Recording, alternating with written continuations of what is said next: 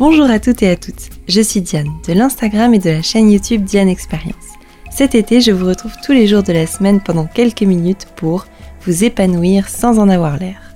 Personnellement, j'en ai assez du développement personnel classique, de toujours devoir être la meilleure version de moi-même. Pour moi, c'est pas ça grandir et s'épanouir. Alors pendant 30 jours cet été, je vous délivre tous mes secrets et apprentissages qui m'ont permis d'être moi tout simplement, épanouie mais sans prise de tête. Et c'est pas ça dont on aurait toutes et tous besoin finalement. On a tendance à entendre parler de l'égalité. L'égalité femme-homme, homme-femme, que cela soit dans le milieu professionnel avec les salaires ou au niveau personnel avec la répartition des tâches ménagères équitables, par exemple. Cependant, moi ça ne m'intéresse pas d'être traitée comme un homme. Je ne suis pas un homme. Je suis une femme et je n'ai pas envie d'être reniée dans ce que je suis. Je souhaite l'égalité mais pas seulement. Bien évidemment, qu'à poste égal, je veux être payé la même chose qu'un homme. C'est totalement de l'égalité et de la logique. Par contre, je n'ai pas envie qu'il y ait des urinoirs partout. J'ai besoin qu'il y ait des toilettes adaptées aux femmes, bien évidemment. Effectivement, on connaît tous la situation où notre copain va aux toilettes et ressort 3 secondes et demie plus tard, et que nous, on est encore en train de faire la queue pour y aller aux toilettes. Une queue qui peut durer 20 minutes facilement. J'ai enfin trouvé l'explication à ce phénomène sachez qu'il y a énormément de choses inadaptées aux femmes dans la vie quotidienne. Les toilettes en sont un brillant exemple. Le nombre de toilettes chez la femme est inadapté et pensé comme si nous étions des hommes, alors qu'en réalité nous avons besoin d'y passer environ 2,3 fois plus de temps. Il faudrait, afin que nous ne passions pas 3 heures à faire la queue, qu'il puisse y avoir un nombre suffisant de toilettes et que nous ayons des infrastructures pensées en fonction de nos besoins spécifiques. Ceci porte un nom, ça s'appelle l'équité. Il n'y a pas longtemps, je ne mesurais pas l'importance de ce mot. L'équité, c'est fournir ce qu'il est nécessaire à quelqu'un pour lui permettre d'être égal à égal avec quelqu'un d'autre. De manière schématisée, l'égalité est la similitude, tandis que l'équité est la justice. Dans de nombreux cas, l'équité est obtenue en tenant compte des inégalités structurelles qui poussent les individus à se retrouver en marge de la société. Avec notre histoire toute bête de toilette, c'est exactement de ça dont il s'agit.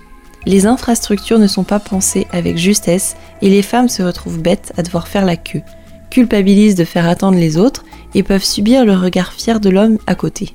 Ce qui met naturellement dans une position d'embarras et d'infériorité. Et c'est le cas pour énormément de choses toutes bêtes dans notre quotidien, comme le fait que les poches des jeans de femmes sont absolument rikiki et que tu peux rien mettre dedans comparé à celles des hommes.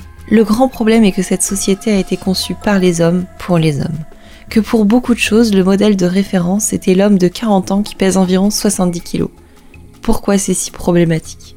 Déjà, c'est pas cool, mais en plus de ça, ça peut être dangereux.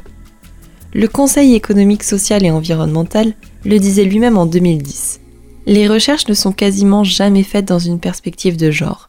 L'impact des facteurs de risque au travail sur la santé des femmes conserve ainsi à bien des égards un caractère d'invisibilité, entraînant méconnaissance ou sous-estimation et donc faible prise en compte des risques. Cela va encore plus loin et peut-être encore plus dangereux. Un article sur Le Point explique cela très très bien.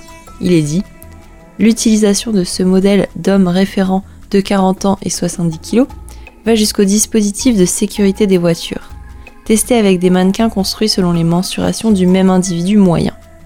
Résultat, des femmes, les genoux au niveau du volant pour avoir une chance d'atteindre les pédales et donc plus près du pare-brise, mal protégées par des appuis-têtes trop hauts et attachées avec une ceinture de sécurité qui leur scie le cou. Là encore, le problème n'est pas forcément nouveau. Au début des années 1980, des chercheurs américains avaient préconisé que les femmes soient davantage prise en compte statistiquement dans les tests menés par la construction. Conséquence, même si les femmes ont moins d'accidents de voiture que les hommes, elles ont 47% de plus de risque d'être gravement blessées si cela leur arrive et 17% de plus de risque d'y laisser leur vie. Avec un exemple comme celui-ci, on peut davantage comprendre que l'égalité est salutaire, mais l'équité est primordiale et nécessaire. Il y a de nombreux exemples comme celui-ci, et si vous fouinez sur Internet, vous en trouverez beaucoup d'autres les choses bougent et de plus en plus les femmes exercent des métiers qui étaient précédemment réservés aux hommes. On peut donc penser qu'on est sur la bonne voie. Je pense qu'il faut redoubler d'efforts et bien évidemment prendre en compte les genres dans la conception d'infrastructures et de matériel. J'ai appris il n'y a pas longtemps cette notion d'équité réellement, et je vous conseille de vous pencher sur le sujet. Vous comprendrez beaucoup mieux le monde actuel et ce que l'on peut faire pour le rendre plus juste pour tout à chacun. Merci pour votre écoute. Je vous retrouve demain pour continuer cette grande aventure ensemble, 30 jours pour s'épanouir sans en avoir l'air. Rejoignez-moi sur mes réseaux sociaux, vous tapez Diane Expérience sur Instagram et YouTube et on se retrouve là-bas. Prenez soin de vous, à demain.